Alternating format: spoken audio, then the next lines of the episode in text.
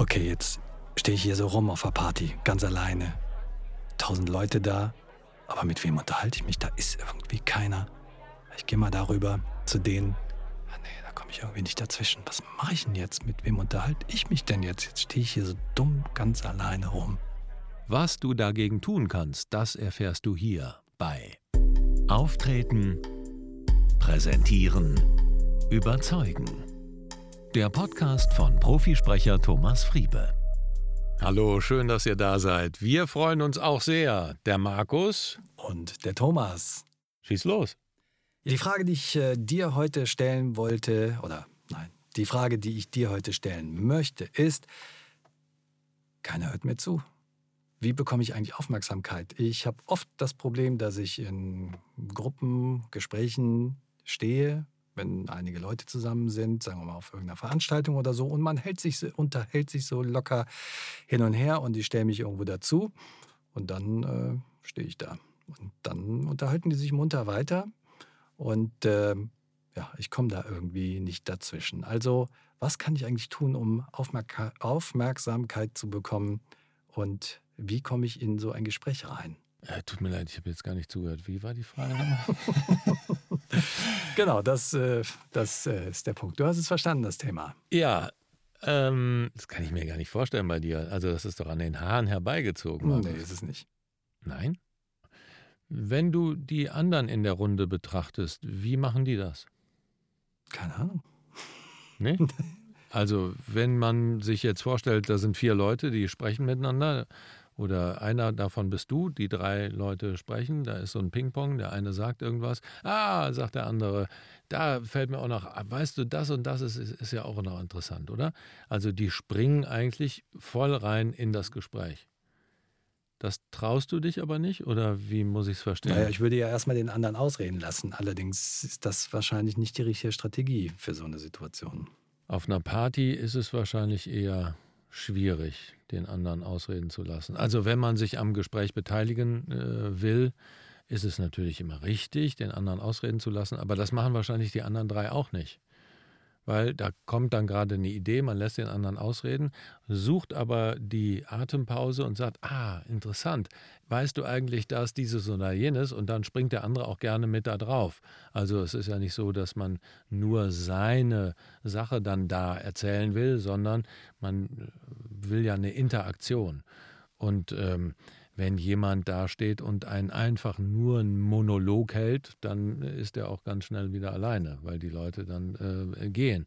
Aber auf einer Party oder so entsteht ja ein Gespräch dadurch, dass man dann eben auch seine Lebenswirklichkeit mit reingibt.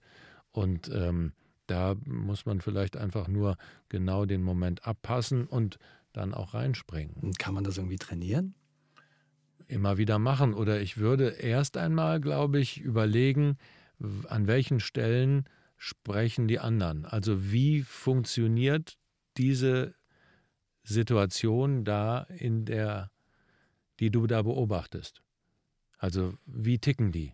Wann sprechen die dem anderen ins Wort oder lassen die den ausreden und führen dann einen Ansatz ein oder ist das vielleicht, manche machen ja auch einfach nur eine Geste, indem sie dich antippen, dann bist du kurz abgelenkt und dann sprechen sie das. Also es gibt ja unterschiedliche Interaktionsmöglichkeiten und auch ähm, Interventionsmöglichkeiten in so eine Runde. Vielleicht einfach nur den Finger zu heben, dann wissen die anderen, ah, jetzt kommt was und dann äh, kann man loslegen. Oder man haut den anderen an, ah, ja, genau, lacht mit in den Gag und setzt ins Lachen schon mit der neuen äh, Situation, die man dann als Thema hat, rein. Aber da gebe ich dir recht, das erfordert schon einen sehr wachen Geist, den du ja durchaus hast, das weiß ich ja, und ähm, Schnelligkeit manchmal auch.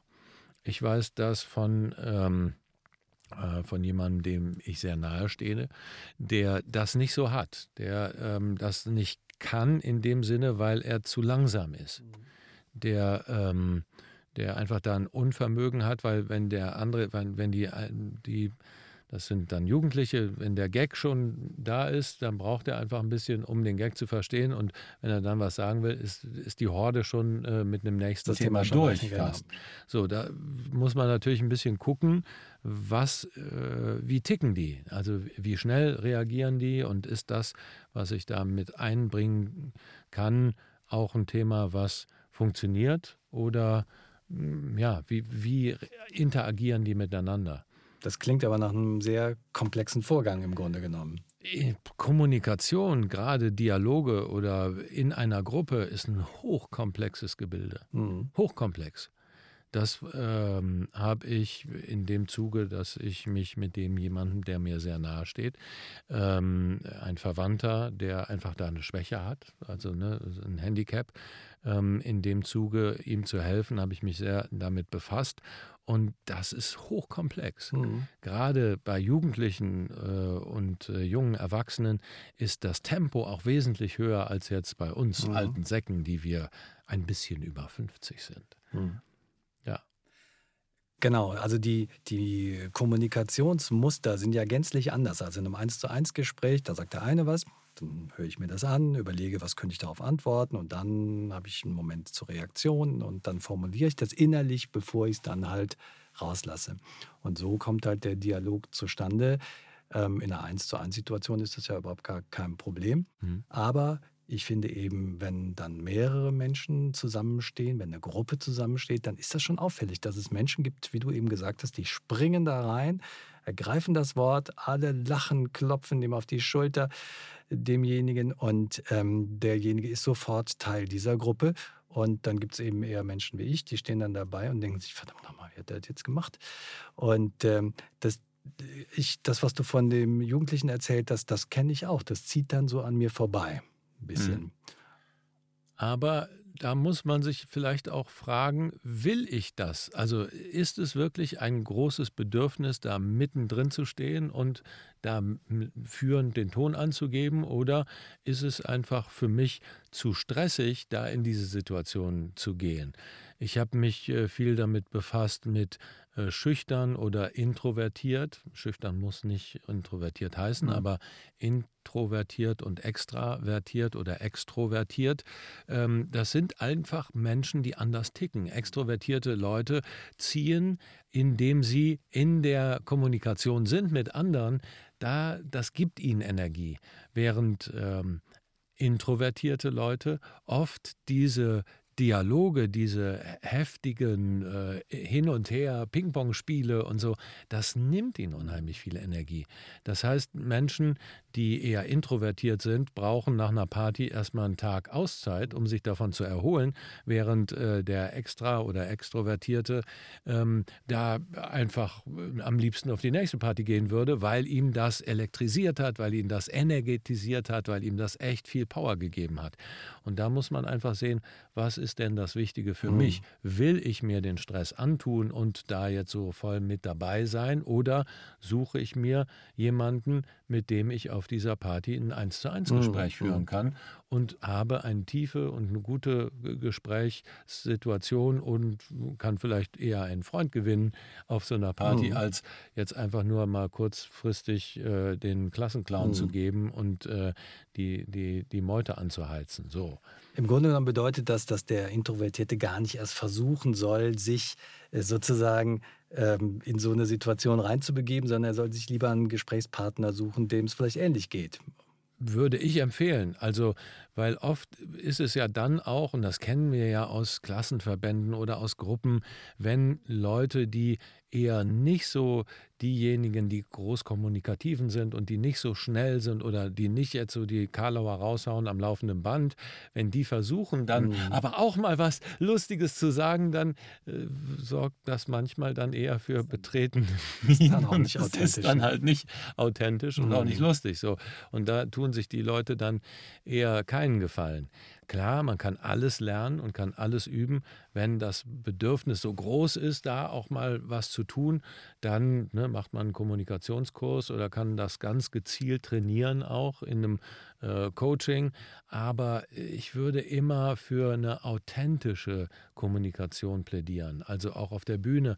Es geht nicht darum, wenn jemand, der eher äh, introvertiert ist, der soll dann, muss nicht unbedingt den großen Klassenclown machen. Auch das wirkt dann nicht, sondern er kann seine Eigenart, seine Introvertiertheit gut auf der Bühne präsentieren. Er muss sich nicht verbiegen, sondern kann sein Licht scheinen lassen. Und das kann man dann auch eben in den Dialogen oder in einer, in einer Gruppe, in einem Gruppenverband. Und da muss jeder ein bisschen selber sehen, was ist das, was mich happy macht, was mich nicht zu sehr stresst und was, für, was mir einfach gut tut. Gut.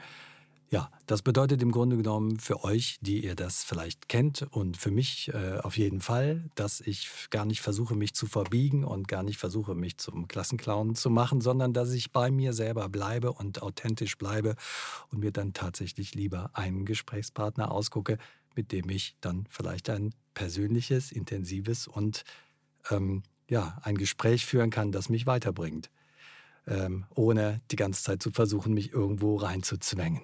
Ja, weil es natürlich auch Stress bedeutet. Mhm. Ne? Also ich könnte mir vorstellen, dass es für dich Stress ist, sich da, ah, jetzt muss ich aber. Du genau. musst gar nichts. Also ne, wenn du da keinen Bock drauf hast, dann musst du das auch nicht. Mhm. Oder ne, du stehst halt da und hörst dir das an und dann zur richtigen Zeit den richtigen Spruch und du bist ja spontan und ich kenne es ja auch im Büro, dass wir manchmal unterm Tisch liegen, weil du den richtigen zur richtigen Zeit bringst. Aber dann sitzt er auch. Also, ne, und da zu versuchen, ah, jetzt muss ich dir. Nee, je entspannter du bist und äh, sich das anzuschauen und dann zur richtigen Zeit den richtigen zu bringen, ist, glaube ich, genau das Richtige. Okay, ja, also dann, liebe Hörer, dann bleibt bei euch selber, seid so, wie ihr seid, so seid ihr genau richtig. Und ähm, bei der nächsten Party kein Stress, sondern sucht euch lieber jemanden, der euch äh, ein schönes Gespräch verschaffen kann und der euch vielleicht auch ein bisschen weiterbringen kann, äh, indem es einen interessanten Austausch geben kann. Ja, auch von meiner Seite schön, dass ihr dabei wart. Ich freue mich, wenn ihr beim nächsten Mal wieder reinschaltet hier in die Podcast-Folge von Auftreten, Präsentieren, Überzeugen und wenn ihr uns die Treue haltet und vielleicht auch mal eine Rezension hinterlasst. Hm? Ja, würde ich mich sehr freuen. Ja, ich mich auch, über ein paar Sterne. Ne? Genau. Und wenn ihr Fragen habt, schreibt eure Fragen bitte gerne an thomasfriebe.com. Da gibt es ein Kontaktformular und wir werden eure Fragen in einer der nächsten Folgen auf jeden Fall persönlich beantworten. Da freue ich mich aber sowas von drauf. In diesem Sinne, auf ganz bald. Alles Liebe, euer Thomas Friebe. Und auch alles Liebe von mir, von Markus Mondorf.